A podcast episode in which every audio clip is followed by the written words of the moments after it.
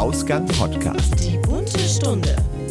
Herzlich willkommen bei Die bunte Stunde. Wir beschäftigen uns in dieser Interviewreihe ja immer wieder mit queeren Themen und heute sprechen wir über Krankheit und Gesundwerden, über Identität und Selbstwert und was diese vier Begriffe mit den sozialen Medien und der Community zu tun haben. Unser heutiger Gast überwand eine Krebserkrankung und arbeitet mit der Kunst der Fotografie seine und fremde Erfahrungen von Erkrankten auf. Mit seinem Fotoprojekt How to Get There möchte er gerne darauf aufmerksam machen, dass Gesundwerden einen nicht zum Helden macht. Wie genau er das alles erlebt hat und was ihn außerdem noch im Leben bewegt, erzählt uns jetzt Ari Oskar Greit. Herzlich willkommen. Hallo. er grinst. Willkommen. Willkommen, wir haben es geschafft. Ja, war gerade schon schwer genug. Das wissen äh, die Zuhörer nicht, äh, weil sie ja nicht mitzählen können, wie oft Genau, die 15 Anläufe davor äh, ja. das gemacht haben. Ich bin halt auch ganz schön streng. Äh, du hast deine strenge, mal bitte, was du hast, du, du hast die strenge Brille aufgesetzt. Ich habe ja? hab heute die strenge Brille auf. Strenge Lehrerbrille. Ja, ja, genau damit das Ganze auch ein bisschen mehr ja, damit Anstand es auch eine bekommt. gewisse Seriosität bekommt. Ja, gucken wir mal, auf Weil ich heute. finde, das Thema, über das wir sprechen, ist noch nicht seriös genug. Stimmt. Und zu wenig ernst. Ja, zu wenig ernst. Viel Gesundheit zu wenig und ernst. Krankheit ist. Äh, nee. Aber ich zitiere dann mal direkt äh, zu Anfang eine Frage von Tina Turner. Sie hat sie nicht so gestellt, das ist eigentlich ein Zitat. Ich habe es in eine Frage umgewandelt. So, dann haben wir es jetzt auch kontextual richtig eingeordnet und ich kann diese Frage nun tatsächlich stellen. Jetzt schon, ja. Glaubst du, dass es möglich ist, aus Gift Medizin zu machen? Hm, eine sehr gute Frage. Auf die war ich ja gar nicht vorbereitet. Dieses Skript hat man mir nicht geschickt. Das missfällt mir. Ich glaube nicht, nein. Also tatsächlich, ich weiß, auf was diese Frage anspielt, nämlich die Chemotherapie, die ja auch gerne mal stigmatisiert als Gift betrachtet wird, weil sie eben den Angriff nicht nur auf die kranken Zellen oder beziehungsweise die Zellen, die eben durch die Mutation nicht altern, beschränkt ist, sondern auch auf die gesunden Zellen. Was so ein bisschen dafür spricht, für dieses Zitat spricht, ist die Tatsache, dass die Chemotherapie auch Heilungserfolge erzielt hat. Ja, aber generell glaube ich, dass so wie sich jetzt auch gerade die moderne Onkologie und Hämatologie entwickelt, dass es immer mehr äh, Verfahren geben wird, die auf eine ja gesündere Methode hinlaufen, um eben Krebs oder andere Erkrankungen zu zu heilen. Also nicht zwangsläufig, nein. Direkt so. Wie, wie, wie, ich fange direkt, weil wir gerade, weil du es auch gerade so schön emotional erzählt hast. Ich bin in der glücklichen Lage und ich hoffe, viele unserer Hörer auch, dass sie äh, keinen Krebs hatten, dass mhm. es ihnen gut geht und das hoffentlich auch Wirklich? für viele so sein wird. Die Wahrscheinlichkeit dafür ist 50-50, das muss man ja auch auf der anderen Seite sagen. Also Leute, mhm. checkt regelmäßig mal nach, wenn ihr euch komisch fühlt. Chemotherapie ist ja so tatsächlich die ganz große Keule ähm, als Teil einer Therapie. Wie fühlt man sich da? Hm. Schwierig zu ist sagen. Das, ist das mehr körperlich? Ist das mehr seelisch? Ist es ein Zusammenspiel aus beidem? Ja, ich denke, es Spielt ist eine, die Vorgeschichte eine Rolle? Ja, ich denke, es ist eine Wechselwirkung aus mehreren Sachen, also was seelische und äh, physische Konstitution angeht. Das Gefühl in der Chemotherapie oder wie sich das anfühlt, wenn die Infusion losgeht. Also ich glaube, da fängt es schon an. Also man kann das in mehreren, in mehreren Kapiteln unterteilen. Schon dieser Moment dieses Erwartens der allerersten Chemotherapie, wenn sich tatsächlich die Flüssigkeit in deinem Körper ausbreitet. Pff, Muskelkater wäre äh, so ein so ein Bild, also einfach um das mal so ein Stück weit verständlicher zu machen, nachfühlbarer kann man es nicht machen, weil der Schmerz, der mitkommt, ähm, das ständige Erbrechen, weil weil dir übel wird, Orientierungsschwierigkeiten, Erinnerungsschwierigkeiten, also es nicht nur auf den rein physischen Apparat, sondern auch auf den kognitiven Apparat geht. Das ist ähm, ein Buch mit sieben Siegeln, also sehr sehr ausschweifend und relativ schwierig zu erklären. Hast du gewusst, was dich erwartet? Nein. also nein, Nein. aber Ich- es gibt denke- ja Vorgespräche. Also bei jedem größeren Ja, ja, medizinischen genau. Schritt, den man hat, gibt es Vorgespräche und dann wird gesagt, das kann passieren, das kann passieren. Theoretisch kann auch das passieren und das passieren. Mhm. Dass es nicht einfach wird, das ist, glaube ich, auch jedem klar. Aber hat, hast du gedacht, mit welcher Wucht das einen treffen kann? Nein, aber ich meine, das ist ja auch, wenn dir jemand etwas erklärt, wenn du einen Film siehst, wenn du ein Bild siehst, wenn du Musik hörst, ist es ja nur eine Form von interpretativ dosiertem Schmerz. Und so äh, muss man das auch sehen. Ein Arzt, der dir erklärt, was Chemotherapie in deinem Körper bewirkt, gibt dir ja nur eine Form von Anleitung, aber wie, sie, wie die Selbsterfahrung dabei aussieht, ist nochmal was ganz anderes. Und äh, ja, also erahnen kann man das nicht. Man weiß, dass es unerträglich wird. Man kennt, man kennt Bilder von äh, Krebserkrankungen, aber die geben natürlich nicht das wieder, wenn man es dann selber an, an sich erfährt. Ich finde gerade sehr angenehm, dass du dabei trotzdem noch lächeln kannst, weil ich glaube, Grundsätzlich.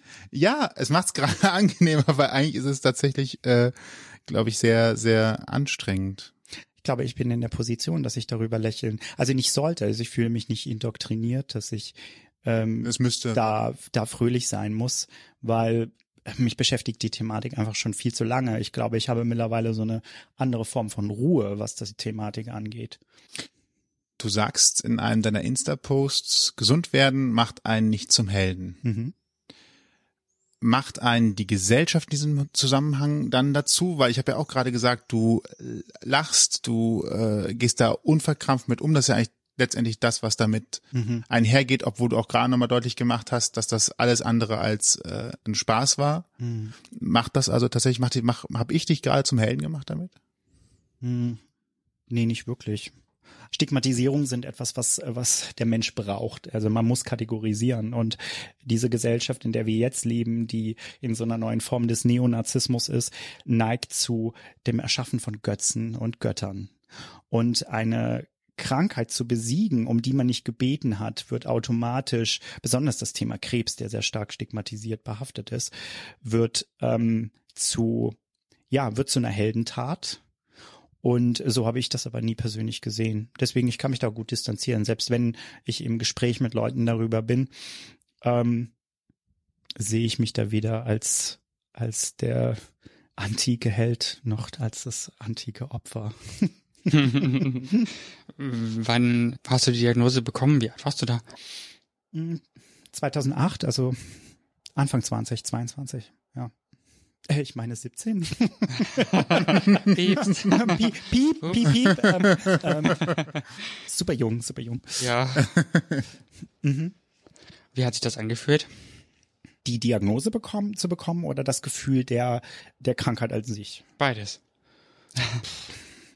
Ich war relativ resolut, als ich die Nachricht bekommen habe. Das lag aber daran, dass ich schon im äh, Vorab hm, kein wirklich einfaches Leben hatte und dementsprechend war ich natürlich etwas hartgesottener.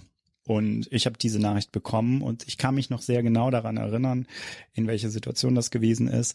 Und es äh, passierte auch irgendwie als Zusatzinfo zu einer eigentlich anderen Diagnose wo man mein Blut kontrolliert hat und also war eine einfache Routinemaßnahme und klar, als homosexueller Mann testet man sich ja, ne?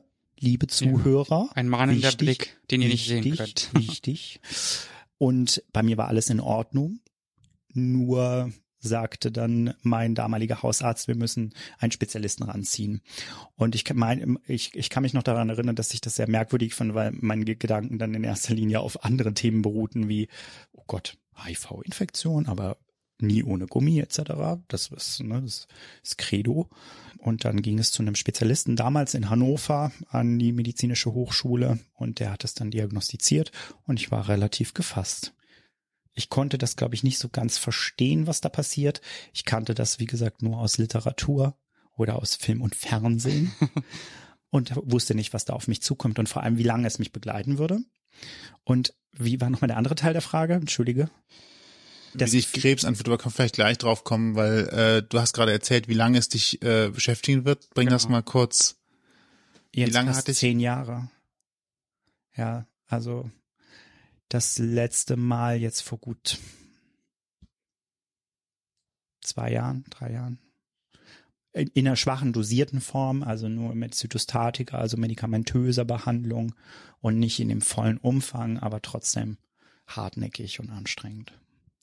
Das heißt, du bist auch immer noch nicht geheilt, weil es geht, glaube ich, fünf, also nach fünf, sechs Jahren sagt man, wenn da nichts mehr aufgetreten ist oder nochmal aufgetreten ist, spricht man, glaube ich, dafür, dass man sagt, okay, jetzt ist wirklich erstmal Ruhe. Genau, es gibt ist das kritische Jahr, Mhm. das besonders schwierig ist und dann so circa fünf Jahre. Bis man aus so einer Phase rauskommt. Die habe ich grund grundsätzlich eigentlich nie, nie geschafft. Was nicht ist, kann noch werden. Die, ja, definitiv. Also Ich würde nicht, optimistisch, ich würde nicht so optimistisch sein, wenn nicht nach vier Rückfällen. ja, man braucht sehr viel Selbstironie bei der Nummer. Gewöhnt man sich dann daran? An Schmerz. Mhm. Ja, wie an alles. Schmerz ist ja letzten Endes nur eine Übertragung. Also um es jetzt mal ganz rational zu betrachten. Und äh, wenn wir das jetzt rein biologisch sehen würden, ist äh, eine, Schmerz, äh, eine, Schmerzleitung durch den gesamten Körper ja auch durch einen Ibuprofen zu stillen. Ne? Also nichts anderes als ein Signal des Gehirns an die jeweiligen Parts des Körpers. Und der Körper wird stärker auf eine gewisse Art und Weise. Er spürt den Schmerz nicht mehr. Ich habe ihn dann anders gefühlt. Also durch extreme Müdigkeit, starkes Schwitzen, Überforderung, seelisch gar nicht. Also das Thema kommt ja noch im Verlauf des Gesprächs, aber davon mal ganz abgesehen. Ähm, ja, man gewöhnt sich dran. So traurig das auch klingt. Mhm. Leid ist ein Zustand, den man akzeptieren muss. Und wie geht man da mit Mitleid um? Also ich meine, natürlich reagiert ja wahrscheinlich jeder, zumindest würde es mir so gehen, erstmal so, wie man eben normalerweise reagiert, wenn man sowas erfährt von jemand anderem. Kann man das irgendwann eigentlich noch hören? Mitleid ist genau wie das Statut des Heldentums. Hm. Beides ist sehr mühselig. Du willst als das eine nicht gesehen werden, weil du nicht zum äh, um diese Heldentat gebeten hast, und ähm, du willst genauso wenig bemitleidet werden, weil du musst selber schon mit dieser Situation fertig werden. Mitgefühl ist nochmal was anderes.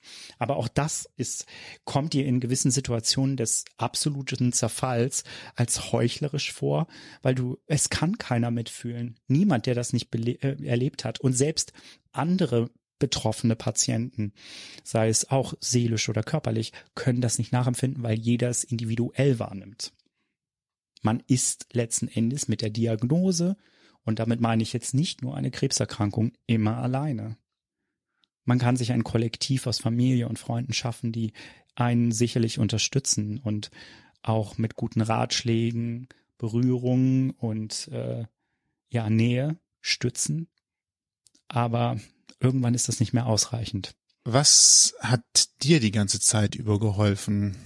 Also du hast gerade gesagt, ein Kollektiv alleine ist irgendwann nicht mehr ausreichend. Und ich Mhm. glaube, jemand, der so lange mit der Krankheit schon zu kämpfen hat, oder kämpfen klingt auch so ein Kampfbegriff, aber der schon lange mit ihr ringt, ähm, Wir haben kann das sicherlich auch sagen. Wir haben einen ganz guten Dialog miteinander mittlerweile. Gott sei Dank ist es gerade relativ still, wenn ich das richtig verstanden habe. Ja, gerade ist still. Das- ich bin ja nicht, äh, das ist wie so ein, wie so ein ungebildeter Hausgast mittlerweile geworden, ja. Ja, die Vertreter klingen auch nicht mehr so häufig an der Tür wie früher. Ja, es ist vielleicht eher auch wie die gut, Zeugen Jehovas. Oh, darf ich das sagen? Ist das ich, ich bin offen für jede Glaubensgemeinschaft. Sagen darfst du alles. Noch. Nein, es gibt keine Gedankenpolizei. Aber Je, je später der Abend, desto idealistischer das Gedankengut. Aber ähm, ich habe jetzt gerade meine eigene Frage vergessen. Das Kollektiv alleine reicht nicht. Darauf wollte ich hinaus. Äh, du hast gerade gesagt, dass es meinst, das hilft am Anfang sehr gut und wahrscheinlich hilft es sogar zwei, drei Jahre sogar sehr gut. Wie ich die Motivation aufrechterhalten habe, mit Ja. dem Ganzen zu Hause, Haushalten.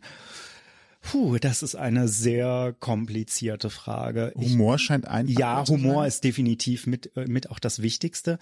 Und Humor ist ja etwas, was nicht entsteht, weil du einfach eine, eine ähm, äh, gesunde, gesunde Einstellung zum Leben hast. Ich glaube, Humor, besonders je feinsinniger er ist, entsteht wirklich nur, weil er die genau Gegenseite, das äh, Opponent, Mhm. äh, äh, ähm, kennengelernt hat. Du meinst, je tiefer der Schmerz, desto schärfer der Humor? desto besser der Humor, glaube Okay. ich. Teilweise sogar. Weil du kannst die Differenz, also du siehst die Differenz. Also du weißt einzuschätzen, wie tief Leid ist, um ihn mit Humor auszugleichen. Vielleicht ist es so ganz gut erklärt. Mm, Und ich denke, das war mit eins der wichtigen Dinge. Ich habe natürlich auch, auch ich habe Götter geschaffen in Form von zwischenmenschlichen Beziehungen, sei es mit Liebhabern oder mit, mit Freunden. Aber es war halt immer alles, ich wusste, es hat einen Tempus. Also es war begrenzt. Freundschaften waren begrenzt, Partnerschaften waren begrenzt, weil keiner mit dieser immensen Aufgabe, besonders in jungen Alter mit Anfang, Mitte 20, arbeiten hätte können. Ähm, das Thema Familie lasse ich dabei außen vor, weil ähm, dafür, also das ist ein anderes Kapitel. Wir haben nicht den Kontakt zueinander gehabt, deswegen waren sie auch da keine Unterstützung. Genau. Also ich bin die meiste Zeit eigentlich mit damit alleine hausieren gegangen und ich habe meinen Preis dafür bezahlt und zwar massiv, denn ähm, das auch wenn äh, das Damokles Schwert natürlich auch in dieser Unterhaltung hier ganz groß im Raum steht, ist das, was wirklich der, also was wirklich den Tribut zollt, ist die Seele. In welcher Form? Sie hat ganz, ganz verschiedene Gesichter. Depressionen, Persönlichkeitsstörungen, bis hin zum Verlust des Selbstbildes, des Selbstwerts und der Identität. Das ist aber auch schon eine hohe Reflexionsrate, ne? Also nicht jeder, der äh, sagt von, oder nicht jeder ist in der Lage von sich zu sagen, er hat unter Umständen psychologische Probleme und könnte sie auch so klar benennen. Das ich ist wusste, ja schon. Ich wusste, wer meine Dämonen sind, schon relativ früh. Aber das lag auch schon an, an äh, rückblickend in meiner, in meiner Kindheit. Ich wurde mit zehn Jahren schon dazu gezwungen, erwachsen zu sein, weil ich Dinge erlebt und gesehen habe, die andere Kinder hätten nicht sehen dürfen. Und das hat mir diese, nennen wir es mal, Reflexionsbefähigung gegeben, Dinge anders wahrzunehmen oder sie aus verschiedenen Blickpunkten zu betrachten. So hat es tatsächlich noch einen positiven Einfluss. Also ich meine, das muss man auch mal so rumdrehen. Ich komme noch mal kurz zurück, wahrscheinlich etwas länger, noch mal kurz zurück zur, zur Krankheit. Wir haben gerade so den seelischen Schmerz noch mal angesprochen. Das Körperliche auf dieser, äh, auf dein, deiner Reise in, durch die, durch die verschiedenen Krebserkrankungen. Das war eben eine Frage, die auch da war, die würde ich jetzt gerne noch mal kurz stellen. Mhm. Was für ein körperlicher Schmerz war das, in welchen Staffeln, also gibt es bestimmt so Epochen, wo es halt wirklich so einen Höhepunkt gab, wo man sagt, also vielleicht war es sogar die Chemotherapie, vielleicht gab es aber auch andere Behandlungen, die einen da noch mehr kaputt gemacht haben. Was, was, wie muss man sich diesen, diesen dauerhaften Schmerz oder diesen Lauf durch den Schmerz vorstellen? Hm. Oder durch die Schmerzphasen? Ich glaube, Schmerz hat dann irgendwann nur noch so eine verschiedene Farbigkeit. Also diverse Nuancen das, die Frage ist für mich insoweit so schwer, schwer zu beantworten, weil einfach die Fülle von den Ereignissen so, so äh, großwellig ist, dass äh, ich da jetzt nicht irgendwas extrahieren kann und dir die Antwort geben kann, okay, der Schmerz hat die und den und den Geschmack. Ich weiß, dass postoperativ natürlich immer unangenehm ist, also alles, was nur rein körperlich passiert. Äh, die Chemotherapie, die spürt man ja nicht. Also klar, da läuft eine Infusion durch, aber das ist nicht wie ein amputiertes Bein oder irgendwas, ne, was man auch sehen kann, sondern es ist wirklich so unsichtbar und es ist unangenehm. Es tut wah, also es tut weh, es brennt irgendwie, also man hat das Gefühl, es brennt die ganze Zeit. Ja, generell. Aber einzustufen auf, dafür sind einfach zu viele Dinge in dieser Hinsicht schon passiert, dass ich jetzt irgendwas da ganz spezifisch nennen könnte. Und es ist ertragbar, weil es körperlich ist. Das heißt aber, dass du seelisch tatsächlich deutlich mehr darunter zu leiden hattest dann unterm Strich. Oh, ja. Weil das Körperliche ging vorüber. Ja. Und das Seelische trägst du vielleicht einen Teil noch tatsächlich mit dir rum? Selbstverständlich. Ja. Ja, ich glaube schon, dass die, dass die Seele es ist, auch da ist es eine Wechselwirkung, also körperlich und seelisch. Ne? Also man weiß zum Beispiel heute nach modernen Befunden, dass das limbische System sehr mit dem Magen-Darm-Trakt zusammenhängt. Ich hatte Darmkrebs. Das heißt, dass da sicherlich auch ein bisschen was dazu beigetragen hat, dass ein Gesundheitsbild verschlechtert oder verbessert wird. Ich habe sehr, sagen wir es mal so, ich habe sehr lange gekämpft und tue es sicherlich immer noch. Jeder Tag ist schwierig. Aber nicht, ich, ich versuche versuch das gar nicht so negativ zu konnotieren. Es gibt gute und schlechte Phasen. Man lebt plötzlich in einer Welt, oder sagen wir es mal so, man wird rausgerissen, rausgerissen in einer Zeit, in der man noch in seiner wichtigsten Entwicklungsphase ist. Man hat viele schreckliche Dinge gesehen und am, am eigenen Leib erfahren, egal in welchem Bild es gekleidet ist. Und plötzlich ist es dann vorbei oder eben, also physisch vorbei oder und man ist dann plötzlich wieder in dieser Welt und muss damit existieren. Und ich meine mich dazu erinnern, einer der wichtigsten Momente meines Lebens war, als ich mich dazu entschieden habe, keine weiteren Behandlungen mehr machen zu wollen, sofern der Krebs nochmal zurückkommt. Also mich quasi dafür ja für den Freitod entschieden habe. Ich habe das Glück im Nachhinein gehabt, dass es nicht so weit gekommen ist. Aber das war das erste Mal, dass ich mich von dieser Doktrin eben wegbewegt habe, ja nicht mehr die Bestimmung meines Umfeldes ertragen musste von du musst gesund bleiben, du musst es schaffen, du musst kämpfen. Ich war ja nur ständig in der Gefangenschaft eines heroischen Vaters, einer Familie, Männern, die mich dominieren wollten, weil sie mich nicht verstanden haben, weil ich einfach für mein Alter zu weit entwickelt war durch die Erfahrung, die ich gemacht habe. Die Krankheit, sei es eben im seelischen oder im körperlichen Kostüm. Und ja, ich hatte, ich hatte genug. Und dann kam dieser Moment, wo man sich wirklich dafür entschieden hatte. Und dann hat man es geschafft. Und es war so ein bisschen für einen Moment wie Befreiung und Himmel. Ich nenne es jetzt mal ein bisschen klerikal. Ich war für einen Moment im Himmel und musste dann wieder zurück in diese Welt und stand wieder vor Dingen wie, ich muss jetzt Rechnung überweisen, ich muss mich beim BAföG-Amt rückmelden, ich muss mich zum Semester rückmelden, weil sonst werde ich exmatrikuliert. Und war, ich war. Gibt's da keine Karenzzeit? Extraterristisch ist schon, ja doch, gibt es klar. Okay. Aber es, ich war vollkommen außerhalb dieser Erde und musste plötzlich mit all diesen anderen Menschen wieder existieren. Und das stand im Konflikt zur Seele. War dieses Zurückkommen müssen in dem Sinne, war das vielleicht noch schlimmer als der Zustand davor? Ja. So klingt das zumindest Bei für mich, deswegen die Frage. Bei Weitem. Hm. Meine Arbeit entwickelt sich auch gerade. Hm. Es war am Anfang wirklich so, ähm, sich ständig in dem, also äh, ständig, das Thema Krebs ist ein, es ist, und für alle, die da betroffen sind, die nehmen mir das hoffentlich jetzt nicht übel. Ähm, aber dafür mache ich den Mist jetzt auch zu lange mit. War marketechnisch auch ziemlich ziemlich kompatibel, tauglich. Ich habe mich selber auch ständig, wenn ich in Gesprächen war, ich hatte kein anderes Thema mehr. Ich war das Opfer dieser körperlichen Sache. Als, also als ich das dann versucht habe, auch zu überwinden, auch mit, mit äh, seelischer Betreuung, merkte ich irgendwann, okay, alles hat einen ganz anderen Ursprung. Also es findet irgendwie so sein Substrat immer wieder auch in, in, in, in der Seele. Und das ist wirklich der, das sind die wirklichen Dämonen, gegen, man, gegen die man ankämpfen muss. Also ich habe einen heilen Respekt vor Menschen, die schwere Depressionen haben oder Persönlichkeitsstörungen und die das jeden Tag ertragen müssen, weil ich selber weiß, wie lange das gedauert hat, wie viele Monate man im Bett verbracht hat, wie es, was es wirklich bedeutet, traurig zu sein und die Gründe nicht zu erkennen, also nicht zu kennen, Medikamente zu bekommen, und zu hoffen, dass dieser Tag besser wird, während alle draußen spielen, in Anführungszeichen, wenn sie Dates haben und wenn sie leben.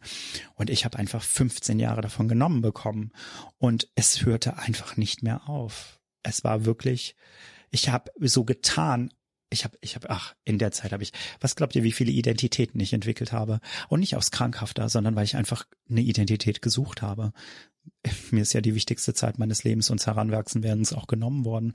Ich wollte, ähm, ich wollte meine Dates beeindrucken. Ich wollte Freunde beeindrucken. Ach Gott. Pathol Einige Leute würden es pathologisches Lügen nennen, aber so, so scharf wollen wir ja hier nicht ins Gericht gehen. Nein, auf gar keinen Fall. aber ja, das waren äh, ich, alles. Die Seele hat sich natürlich ihren Ausgleich auch versucht zu suchen. Mhm. Sie wollte, sie wollte gucken, ähm, um diesen ganzen, um dieses Konstrukt, diesen Haushalt von mir selbst auch irgendwie am Leben zu behalten. Und mir blieb nichts außer die Illusion und die Fantasie. Ich war ein Zauberer meiner eigenen, meiner eigenen Welt und habe Bilder erschaffen. Und da lernt man tatsächlich das erste Mal in seinem Leben richtig an seine Grenzen zu kommen, denn jede Illusion hat auch nur eine Halbwertszeit. Irgendwann wirst du mit der Realität konfrontiert. Ich bin ja manchmal jemand, der Sachen äh, versucht positiv zu drehen. Äh, es gab mal Lebensphase. Es, gibt, äh, es gab mal Lebensphase, hat mir vorgeworfen, ich würde aus Scheiße immer noch ein schönes Erlebnis machen. ähm, das, oh Gott, aus Scheiße ein mit, schönes Erlebnis machen. Aber äh, ich glaube, dass du, wenn man das jetzt gerade so betrachtet, wenn ich das gerade so höre, du hast es gerade versucht negativ darzustellen. Klar, eine Selbstfindungsphase draußen in der Welt ist eine wichtige Geschichte, aber hast du in der Phase dich selbst in deinem tiefsten Inneren noch nicht viel intensiver gesehen, als viele andere das jemals getan haben? Hast du nicht verdammt lange in den Spiegel geschaut und jede einzelne kleinste Facette, jedes noch so kleinste Muttermal seelisch gesehen an dir selbst entdeckt? Ja, ich finde das interessant, dass du es negativ siehst. Das sehe ich zum Beispiel gar nicht. Nee, ich sehe das positiv. Ähm, viele andere, also das, vielleicht, vielleicht hast du, ich finde das gerade so etwas, das haben andere halt nicht gemacht. Ja, das ist richtig. Aber zwar aus einer Situation heraus, aber es ist deswegen, also ja. ich will ja, jetzt nichts Positives unterstellen. Genau, es gibt, ja, es gibt ja Menschen, die behaupten, Wissen ist Macht. In dieser Hinsicht äh, beziehe ich mich dann aber auf Oscar Wilde, der sagte, äh, was heute in der Postkartenprosa als das Glück ist mit den Dummen übersetzt worden ist, nämlich unter den Unwissenden herrscht das eigentliche Recht nach Glück. Und äh, so ging ich. Es gibt gewisse Dinge, mein Lieber, wissen. die ich nicht erfahren hätte wollen. Und manchmal, weißt du, vielleicht kenne ich jetzt jedes Sandkorn dieser seelischen Konstitution. Aber je komplexer der Geist ist, desto ähm, mehr bist du dem Wahnsinn auch ausgeliefert. Und manchmal kannst du dich selber nicht regulieren. Es ist nicht so, ne?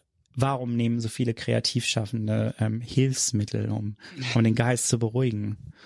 beispielsweise. Oder schneiden sich die Ohren ab. oder schneiden sich die Ohren ab oder, oder äh, ja. Ja, alle anderen. Laufen über die chinesische Mauer, um sich von ihrem Ehemann zu trennen. Danke, Frau Marina Abramovic. Wie sah denn so ein Tag, also wir sagen jetzt einfach mal Tag, es war eine lange Phase, aber wie sah denn so ein Tag Depression aus? Wie kann man sich das vorstellen? hm. Jetzt, ich glaube, das ist auch ein sehr individuelles Prinzip, mhm. aber ähm, jetzt für mich persönlich sah das, sieht das oder sieht das manchmal noch so, ja, muss man ja auch dazu sagen. Ach, gibt es so Tage, wo, ähm, wo man starke kognitive Phasen hat morgens? Man ist wach, man nimmt, nimmt Kaffee zu sich und man ist dann irgendwie fitter. Aber es ist eine dauerhafte Müdigkeit. Und was mir, ähm, es gibt auch einen, einen Gesundheitsbegriff für, nämlich die die kognitive Blindheit oder Eingeschränktheit und das ist wirklich wie so eine Scheuklappen.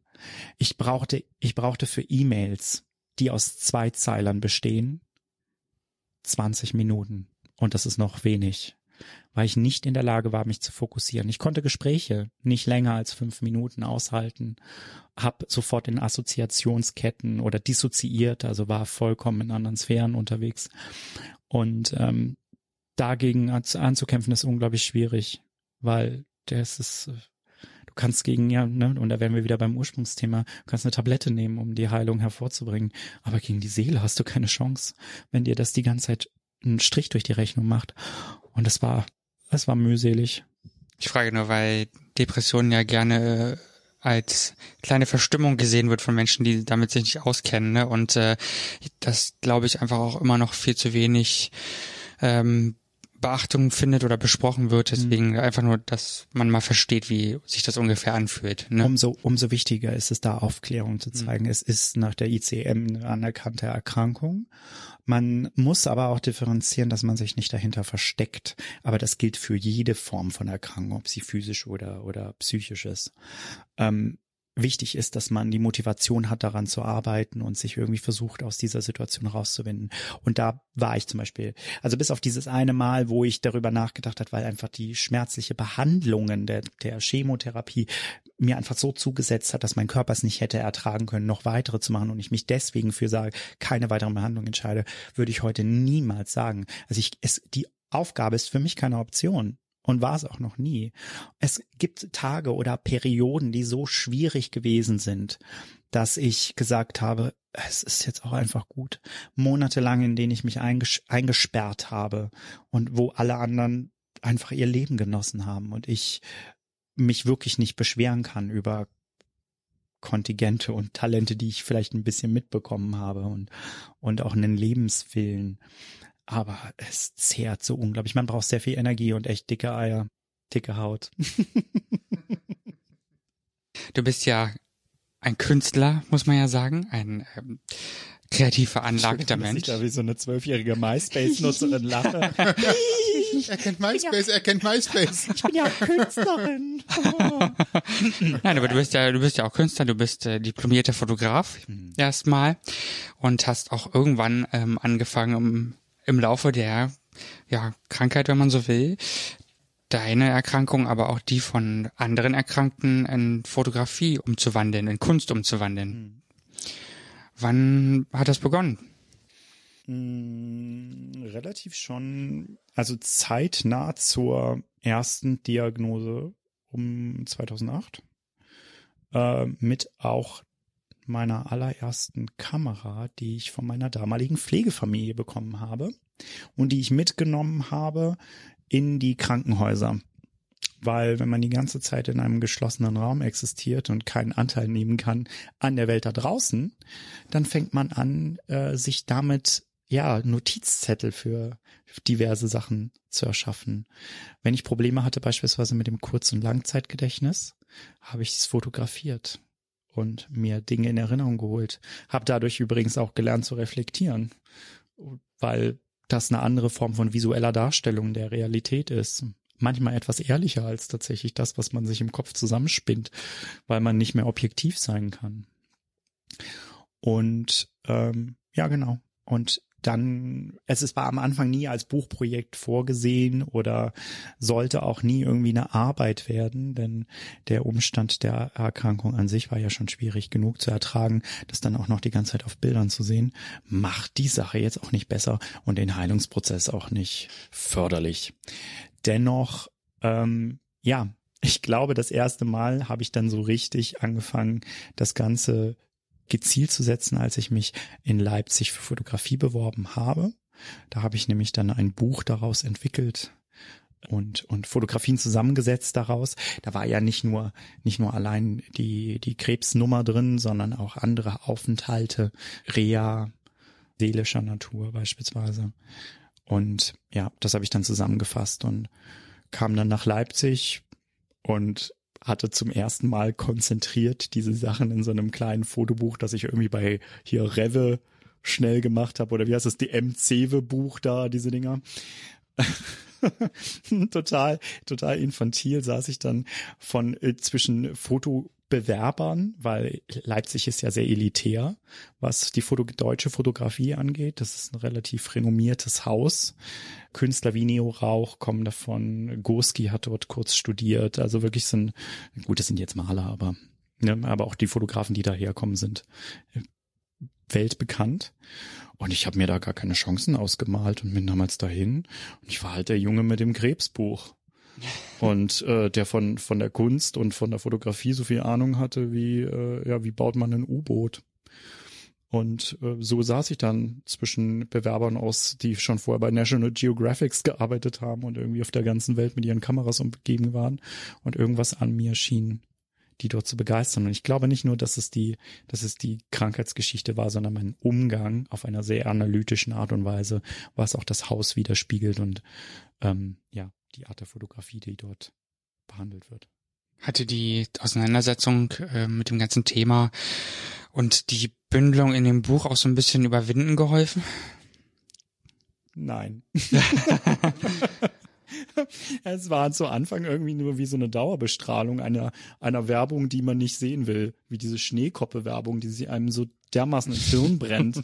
ja, es war wirklich die ganze Zeit Bestrahlung des Thema Krebses. Also wenn das allein schon nicht einen depressiv macht, mhm. dann weiß ich ja auch nicht. Ne? Aber ja, es überwinden hat es nicht geholfen. Es, es, war, es war vielleicht äh, ganz gut, eine andere Betrachtungsweise dazu zu mhm. bekommen, ja. Aber überwinden, nein. Aber man therapiert sich nicht selbst damit. nein. sprechen wir mal mit ganz vielen Künstlern, die schon versucht haben oder die geglaubt haben, dass sie tatsächlich mit ihrer Kunst ihre seelischen Leiden oder körperlichen Leiden überwältigen, äh, äh, ähm, überwinden, nicht überwältigen.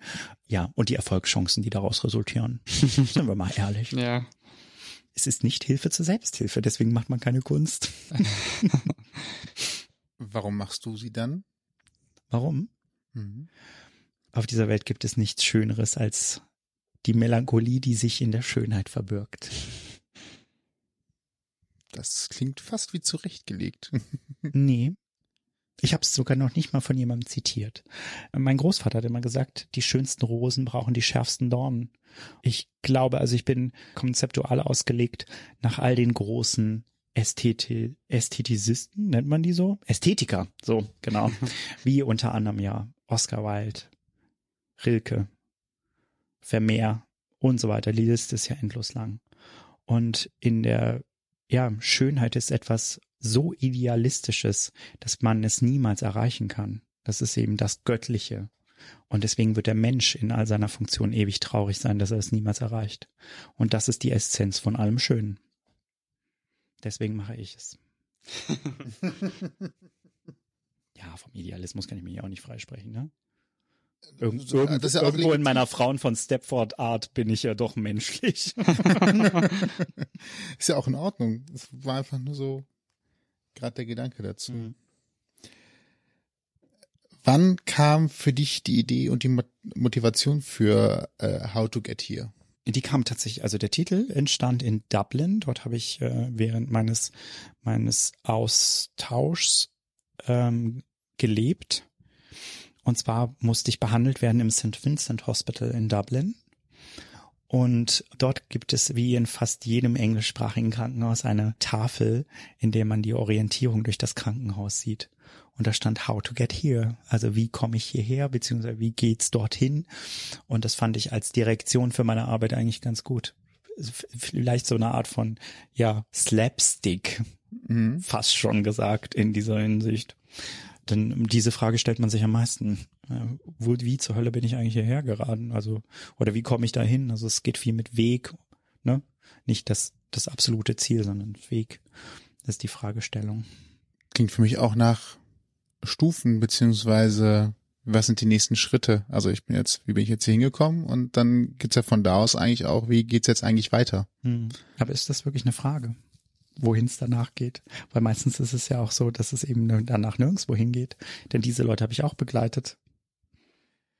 Es gibt solche und solche. Ich glaube, es geht eher darum, in dieser Momentaufnahme, was ja Fotografie auch darstellt, sich zu orientieren, weil so eine Momentaufnahme bildet ja nur etwas ab, was akut gegenwärtig in diesem Moment konserviert wird. Man denkt gar nicht darüber nach, ob es einen Handlungsstrang vorher oder danach gegeben hat.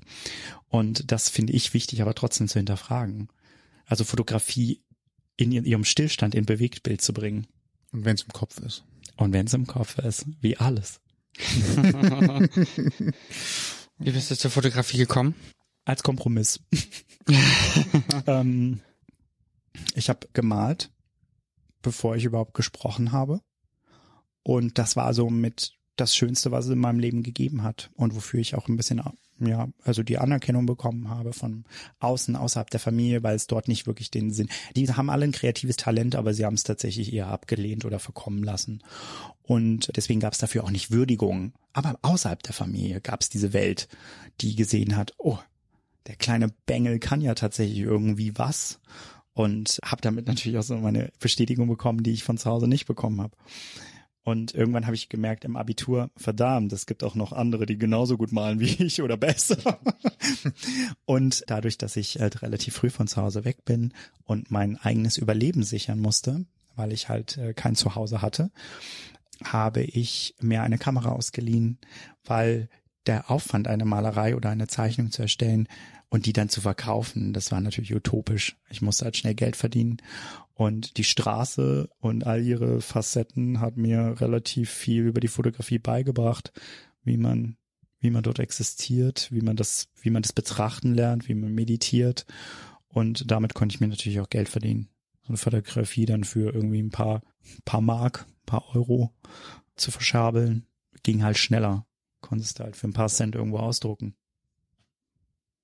Genau. Und ich bin dabei, ich bin bei meinem Kompromiss geblieben.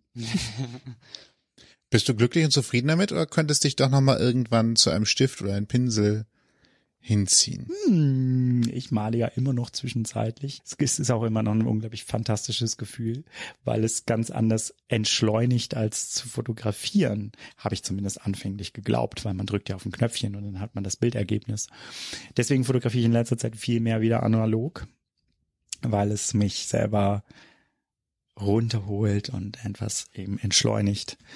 Man schaut länger nach dem Motiv, oder? Ja, ja. Und auch nach der richtigen Position Ach, des auch Motivs. nicht immer. Manchmal verhaut man auch 36 Bilder innerhalb von vier Sekunden und denkt sich dann am Ende, okay, das war jetzt das Entwickeln von 30 Euro super viel wert, weil du 300 Mal dieselbe Vase fotografiert hast. ähm, ja, aber klar, in der Regel. Also ich, ich, ich bin in Irland beispielsweise mit, oh, das war meine absolute, das war, das war der beste Liebhaber meines Lebens, bin ich ganz ehrlich. Mamiya RB67, Polaroid-Rückteil, Mittelformatkamera, Rollfilm. Sieben Kilo schwer. Ryanair hat mir dafür 70 Euro abgeknüpft, weil mein? Rucksack zu schwer war. Und äh, ich hab, ich bin damit durch ganz Irland gereist, habe nachts Straßen fotografiert, Menschen vor Pubs. Und das war die Polaroids, die daraus entstanden sind, sind noch diese typischen, die auch Helmut Newton oder Peter Lindbergh benutzen oder Annie Liebowitz auch heute noch. Diese, die du ähm, unter dem Arm klemmst, um das Silbernitrat zum Oxidieren zu bringen. Und dann ziehst du sie am Ende auf Mhm. und hast das Bild drauf. Ich habe diesen ganzen Ordner mit diesen äh, Fotos tatsächlich in einem Koffer in Irland verloren. Aber What? aber das Gefühl ist trotzdem immer noch bis heute präsent. Und es ist, es gibt nichts Schöneres, als auf den Cliffs of Moher zu stehen, der schönsten Kulisse der Welt, für mich zumindest. Und äh, dir läuft das Silbernitrat am Ellenbogen und am Arm runter, weil du, weil du dir die Polaroids zwischen die Achseln geklemmt hast. Der Wind bläst dir die ganze Zeit irgendwie Wasser ins Gesicht. Frisur ist vollkommen im Eimer. Aber am Ende schaust du auf dieses Bild und denkst dir so, oh ja, das war's wert. Die sechs Stunden Autofahrt. Und wieder zurück. Und wieder zurück. Oh, schön. Und jetzt ist es weg. Mit hunderten von amerikanischen Cheerleadern, die meinten, sie müssten eine lustige Dublin-Reise machen. Und äh, Stift und Papier machst du noch, aber nicht mehr so viel. Das Nee. war ja die. Ach so, ja, Entschuldigung, Hölzchen Nee, Stöckchen, ich, ne? ich dachte gerade, hm, ja, alles super. Ich finde die Geschichten auch schön. Ähm, ja, nee, doch, ich male schon noch, aber nicht mehr so intensiv. Und äh, gehst du damit auch irgendwie in die Öffentlichkeit? Mhm. Auf meinem Instagram-Profil gibt es auch durchaus Illustration und Malerei. Beispielsweise. Aber das ist immer so, da gucken die Leute ja nicht so drauf. Ne? Also das periphere Auge des generellen Users schaut eher auf halbnackte Körper oder schöne Bilder. Sie sehen nur Männer. Äh, Männer.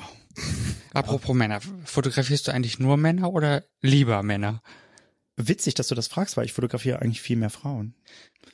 Äh, Ich habe- gut, dann ist mein schwules Auge anscheinend äh, zu auf Männer fixiert, Was? keine Ahnung. Das schwule Auge. Ja. Äh, nee, Wie auch immer das aussieht. Ich äh, natürlich in letzter Zeit, in letzter Zeit habe ich ähm, durchaus auch ein paar Männer porträtiert, ähm, fotografiere aber tatsächlich am liebsten Frauen. Warum? Ich finde, eine Frau kann in all ihrer Schönheit viel mehr darstellen als ein Mann. ja, okay, das, ähm, ich sitze hier mit zwei Homo ähm, Test, Test, ich sitze hier mit zwei Homosexuellen zusammen, ähm, die verstehen oder Gleich Zugriff, kein- gleich Zugriff. ja, ich wollte gerade sagen, gleich kommt das SWAT-Team und überwältigt mich. Für die Leute, die das hier jetzt angehört haben, ich bin ja auch nicht ganz fern vom Thema. Nicht aufgefallen. Kann ich noch mal Share singen? ähm, nee. Also ich finde tatsächlich, also Frauen in ihrer Ästhetik haben sowas, das hat mir immer unglaublich viel gegeben. Ich finde, wenn, wenn du langes Haar beispielsweise, um jetzt mal so das Ganze, ich bin, äh, vielleicht habt ihr das in meinen Bildern gesehen, sehr bewegungsaffin und achte auf die Details. gesehen, ja. Detail, die technischen Details wie Licht, Schatten und Mhm. Bewegung. Und wehendes Haar ist für mich eine der schönsten Dinge, die ich, die ich gesehen habe. Und jetzt rein praktikabel betrachtet, gibt es nicht so viele Männer mit langen Haaren. Stimmt, ja. Wobei die gerade irgendwie in sind, habe ich das Gefühl. Also ich sehe schon recht viele irgendwie immer wieder mal. Warum sitze ich dann hier drin? Ich muss mit der Kamera raus, raus, raus, raus, raus, raus. Ja, besser. Ja, mir fällt auch gerade jemand mit langen, lockigen Haar ein. Mhm. Ein Freund von mir hat auf jeden Fall lange Haare, falls du mal jemanden mit langen Haaren fotografieren willst. Ja, nee, aber da bin ich tatsächlich auch so ein bisschen, bin ich ein bisschen eingeschränkt. Also Okay. ich meine, ich finde die, ah, ich weiß es nicht, ähm, Männer mit Haaren im Wind, es sieht vielleicht auch komisch aus eher, ne? Wenn sie nicht gerade auf dem Pferd reiten dabei, oder so. Oh ja, eine tolle Idee. Legolas. Es bekommt dann, bekommt dann so ein bisschen äh, Cover-Mentalität dieser Ja, ich- 1960er und 70er Schnulzenromane, wo der langhaarige Adonis mit der Frau, die proportional gezeichnet ungefähr nur ein Drittel seines Körpers ausmachen könnte, ähm, auf dem äh, so ein Abbild gibt. Von, so stellt man sich das als Leserin vor. An der starken, unbehaarten Brust dieses langhaarigen Schönlings. Im Wind weht das Haar. Ja. Schreibst du eigentlich auch? Auch, ja. Ja, ich meine jetzt so. Aber es liest keiner. es gibt tatsächlich einen Blog, den ich auch schon ungefähr seit acht Jahren habe, aber den mache ich nicht so öffentlich. Also, ich meine, im Internet schreiben, das soll ja auch keiner lesen. Besser nicht. ja, Besser geht nicht. unter. Nee. Besser nicht. Wir hatten viel äh, das Thema eben, die Gesellschaft macht Heldentum draus. Im weitesten Sinne. Man wird ein bisschen dafür, für den Kampf, den man geführt hat und dann auch jetzt gewonnen hat, positiv ausgezeichnet, aber andersrum haftet in der Krebserkrankung auch ein Stigma an? Mm, Nicht, ja, also ja, im positiven Sinne haftet äh, eine Krebserkrankung Stigma an. Denn die Erwartung der Gesunden, die die bitteren Pillen an den Kranken letztendlich sind, dass man überlebt, ist ja schon eine Form von Stigmatisierung. Klar, man erkennt Krebserkrankte daran, dass sie meistens glatzköpfig sind, was ja auch nicht grundsätzlich stimmt, aber ne, man ist schwach, man ist, äh, es ist gebeutelt von der Erkrankung, aber es ist natürlich nicht so massiv wie beispielsweise HIV-positiv zu sein oder ähm, Depression zu haben. In besonders unserer Leistungsgesellschaft ist genau letzteres natürlich auch das, was fast fast schon fatalistisch betrachtet wird, ne, als nicht funktional. Oder HIV-Positive, die grundsätzlich dann alle über einen Kamm geschert werden, einen extrem promiskuitiven Lebensstil zu haben. Und selbst wenn es der Fall wäre, wäre es immer noch das Business dieser Leute. Ne? Also so wird aus Menschen mit Krebs automatisch irgendwie der Heroe gemacht, der, der äh, ja mit der Flagge vorne rangeht und das ist meiner Meinung nach riesiger Bullshit. Wie könnte man das ändern? Aufklärung, wie in allem. Und sicherlich richtet sich meine Arbeit auch ein Stück weit daran aufzuklären, analytisch aufzuklären. Ich beschönige nichts. Klar muss eine Fotografie hat auch immer so eine äh, ambivalenten Zugang zur Wahrheit, weil du kannst ja nicht grundsätzlich eins zu eins übersetzen. Aber äh, weil ich mich ja auch selber nicht raushalten kann. Sonst ist ja meine Geschichte auch teilweise. Aber ähm, ich versuche es so ungeschönt und so wenig dramatisch wie möglich zu zeigen. Klar gibt es auch Bilder davon, die, die ein Gefühl in einem Gefühl entsprechen, aber letztendlich bin ich sehr analytisch. Ich möchte Leuten selber die Möglichkeit geben, wie sie mit der Situation umgehen. Und das betrifft eben nicht nur das, ne, das große Thema, das heroische Thema Krebs, sondern auch alle anderen Versionen von Leid. Hast du anstehende Projekte, die du vielleicht auch in dem Zusammenhang schon geplant hast, wovon du schon erzählen kannst? Augenblick. Planst du überhaupt oder denkst du überhaupt so in großen oder in größeren Schritten? Momentan nicht. Ich habe sehr lange gebraucht, um mich der Fotografie wieder zu nähern, weil ich mir eine Auszeit genommen habe, dadurch, dass ich emotional befangen war und mich auch nicht dauerhaft einfach mit Leid auseinandersetzen wollte. Ich weiß noch nicht mal, ob How to Get Here jemals ein Ende finden wird in Form einer Buchpräsentation, einer Ausstellung, ja, eher eine Ausstellung als wirklich das Buch. Ich habe daraus ja so ein Schallplattenformat gemacht, weil ähm, so ein bisschen an Anlehnung auch meines alten Herrn, der ein ziemlich begnadeter Musiker gewesen ist. Und ich mir vorgestellt habe, schon als junger Kreativschaffender tonlose Musik zu erschaffen dass ja, diese Platte ist vorbei. Also sie hatte irgendwie ihre 60 Minuten Langspielzeit, auch wenn die zehn Jahre gedauert hat. Aber es ist vorbei.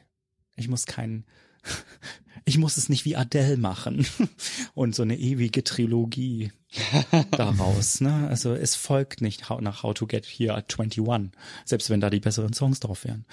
ähm, der Drops ist gelutscht. Aber es stehen es stehen immer was an. Ich, wie gesagt, ich arbeite die Porträtsachen jetzt gerade auf. Was für mich gerade wichtig ist, besonders nach dieser Rehabilitationsphase, ist tatsächlich mich wie in meiner Arbeit neu zu verlieben. Und ich glaube, ich bin gerade so in meinem ersten Frühling, was das angeht. Also ich fange wieder an, mit Menschen mich auseinanderzusetzen, rauszugehen in verschiedene Art und Weisen. Keine Angst mehr zu haben, was ganz wichtig war, weil man so extrahiert war. Genau. Sich zu verlieben. Auch. Das klingt sehr, sehr schön. sehr positiv. Ja, Auf dass die Vögel lange zwitschern. die Sonne langsam warm. Ja. Auf der Haut sich Dinge, niederlässt. Ich wollte gerade, soll ich noch ein paar schöne Dinge sagen, sowas wie mhm. Muscheln. Landstrände. Äh, was ist tonlose Musik? Das habe ich mich gerade noch gefragt. Mm. Ausgehend von einem Musiker, der kein Musiker ist, sondern eigentlich ein Fotograf, ist, äh, ich konzeptioniere meine Fotobücher alle wie, wie Plattenalben. Sie haben denselben Aufbau, sie sind dasselbe Format, also ich habe 30,5 mal 30,5, so wie Schallplatten aufgebaut sind, produziere daraus Bücher. Es ist so ein bisschen wie das Booklet letzten Endes, was in den Schallplatten oder den CDs früher drin war, die von denen ich meistens mehr begeistert war als von den eigentlichen Musikplatten ähm, und die mir Ewigkeiten auch angeguckt habe. Und so, ja, ich schreibe und komponiere Fotografie. Es gibt immer ein Konzept. Ich sehe eine Person und ähm, wähle sie aus nach dem Potenzial, ob ich mich in sie verlieben könnte. Und das soll gar nicht zu prosaisch oder zu romantisch klingen, sondern wirklich, ob sie mich begeistern kann in ihrer Absurdität in jeglicher Form, nicht negativ konnotiert. Und ähm, dann erschaffe ich um sie herum diese Welt. Und meistens ist es sehr Friedrich Nietzsches Leerstellen behaftet. Also ich projiziere viel von dem Kontext meines eigenen Gedankenguts in das Sein meines Gegenübers, ohne ihm jetzt damit irgendwie eine Flachheit zu attestieren oder ihr sondern einfach, wenn, ne, also so, so, so ja, Gesamtheit daraus zu schaffen und dann kreiere ich das und das ist für mich Musik. So funktioniert es für mich. Ich habe leider kein musikalisches Talent, zumindest habe ich es nicht entdeckt. Mich singen zu hören ist ungefähr so, als würde man einen Beutel Katzen irgendwie äh, an der Deutschen Bahn oder an der Rasttankstelle irgendwie auswerfen.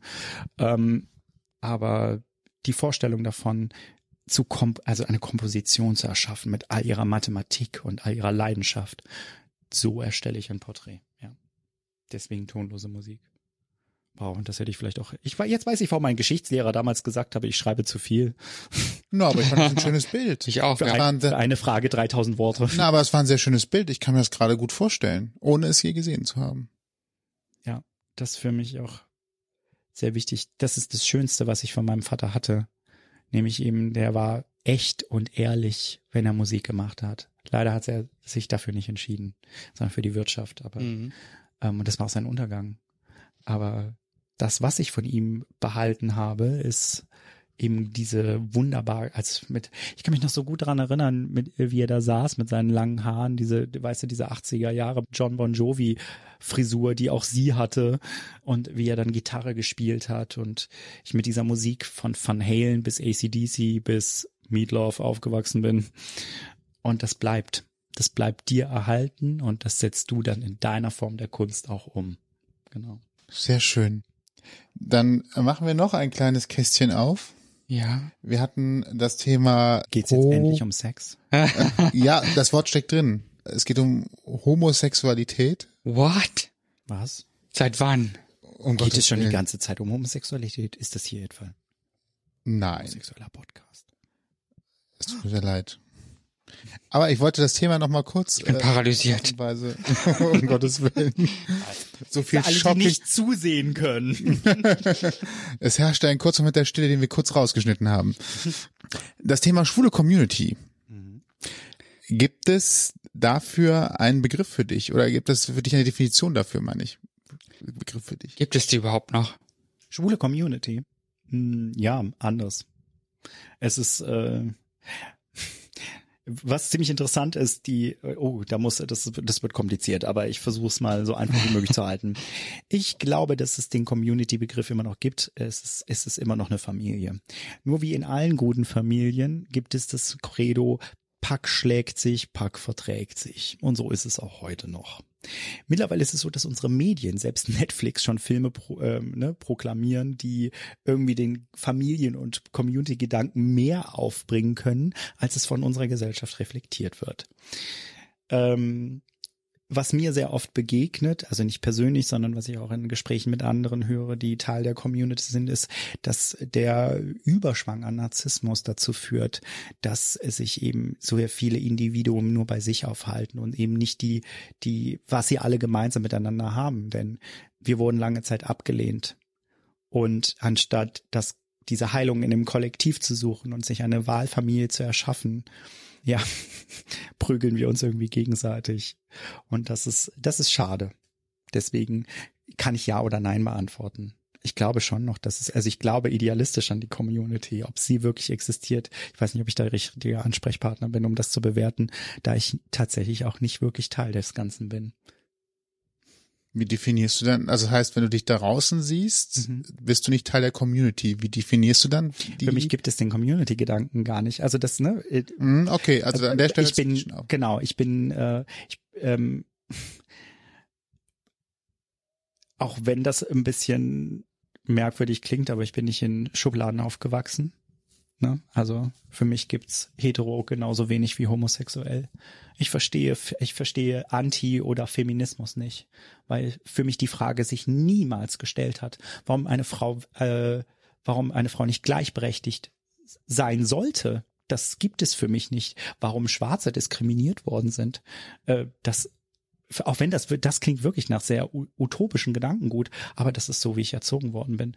Wenn mich jemand auf einer Party fragt, ob ich homosexuell bin, dann beantworte ich die Frage nicht aus dem Grund, weil diese Frage niemanden etwas angeht und vor allem, warum muss sie überhaupt gestellt werden? Warum ist das so wichtig? Ist das Teil meines ganzen Seins? Also ich, ich äh, finde, dass der Pride existiert wunderbar, weil ich finde, eben dieses Gedankengut, das ich nicht habe, sollte viel offener sein. Wir müssen dafür noch echt Arbeit leisten dass es so weit kommt, dass wir eben nicht mehr abgelehnt werden.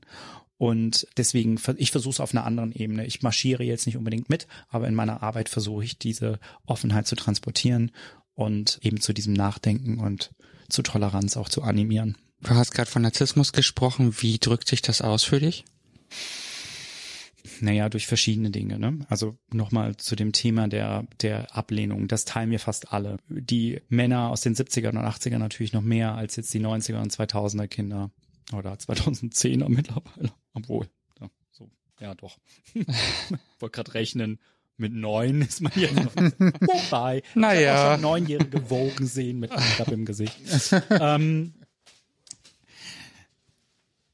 Entschuldigen, wie war die Frage nochmal? Wie zeichnet sich Narzissmus? Ach, wie drückt sich dieser genau. Narzissmus für dich wir aus? Alle teilen, wir alle teilen das Bild oder beziehungsweise die Erfahrung, dass wir abgelehnt wurden. Wie reagiert man mit Ablehnung? Man wird dramatisch, exaltiert, extravagant. Man versucht zu rebellieren oder zu, wird introvertiert. Es gibt verschiedene Mechanismen, aber das haben wir alle. Unterm Strich, mathematisch betrachtet, alle kommen, also fast alle kommen auf dasselbe hinaus. Daraus entwickelt sich manchmal ein Identitätskonflikt oder tatsächlich auch so ein neuer Narzissmus über verschiedene Epochen. Und Narzissmus hat ja verschiedene Auswirkungen. Ich will das gar nicht so pathologisiert darstellen. Aber ja, auch angefangen bei solchen Dingen wie diese, ne, ich hatte vorhin gesagt, Götter und Götzen. Das ist ein ziemlich gutes Bild dafür. Im Körperkult unseres Gegenübers, im, dass wir Partner suchen, die uns fast gemeißelt nach dem Ebenbild sind. Ja, also da sieht man das ganz deutlich. Eben in, in auch, äh, dass man sich mit nicht mit dem Subtext auseinandersetzt, sondern eher mit dem Erscheinungsbild. Und diverse soziale Medien haben wahrscheinlich äh, Übriges dann getan im Endeffekt, um das noch zu bestärken. Ja. Oftmals. Da bin ich mir selber und meiner Haltung auch nicht treu, auch wenn ich die sozialen Medien auch nutze, um als Kanal dort eben, also das unterscheidet vielleicht meinen Instagram-Account von anderen und da bin ich auch, ich, natürlich verkaufe ich auch ein Stück weit, aber ich mache es ich versuche es geschickt anzustellen und auch irgendwie mit Geist zu füllen, indem ich eben äh, meine Leckerlis, selbst wenn sie mal oben ohne und, und behaart aufzutreten sind, spicke mit einem Niveau, das beibehalten wird. Also das ist mein Credo Nummer eins. Niemals vulgär.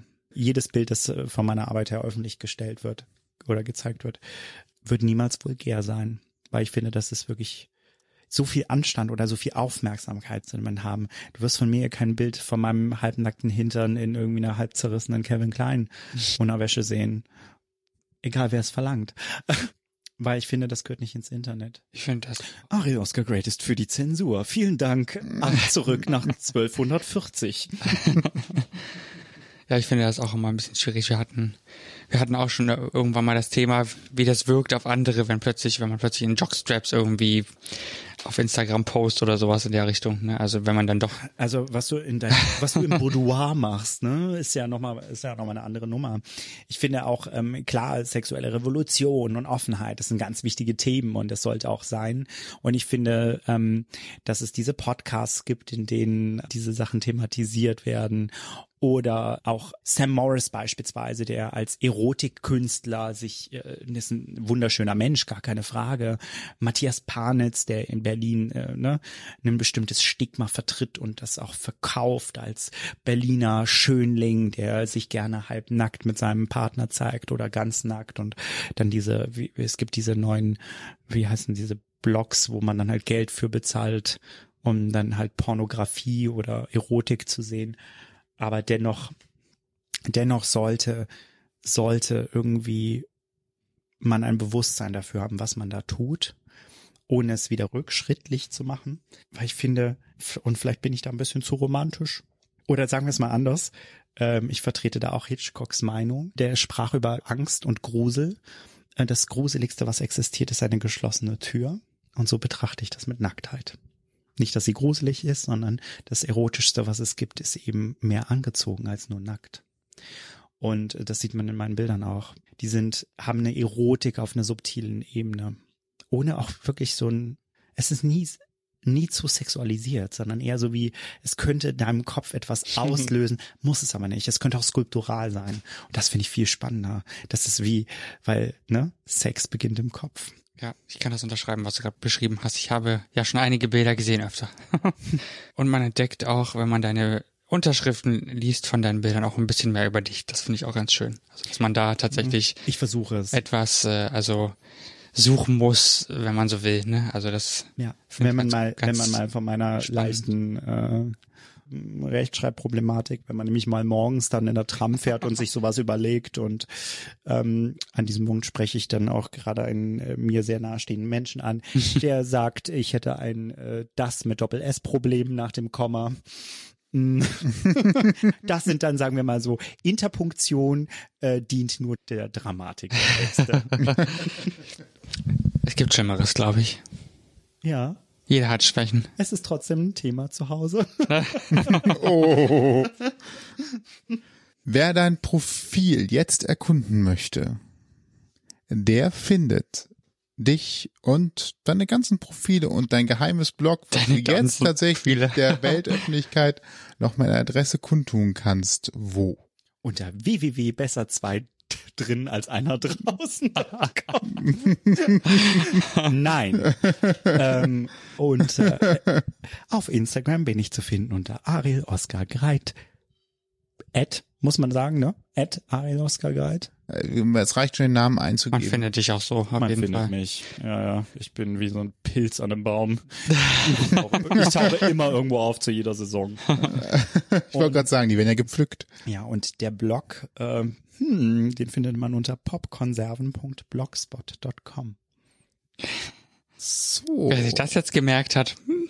Popkonserven sehr einfach zu merken. Ja. Aus dem wunderbaren Song Esperanto von Freundeskreis und dem schönsten und aufregendsten Mann der Welt, Max Herre. Ah. Wenn du jemals diesen, wenn du jemals diesen Podcast hörst, meld dich. Aber gegen Joy Denalani habe ich einfach auch keine Chance. Wahrscheinlich nicht. Die ist eine schöne schwarze Frau, Mitte 40. Ja, absolut. Hast du auch eine Homepage?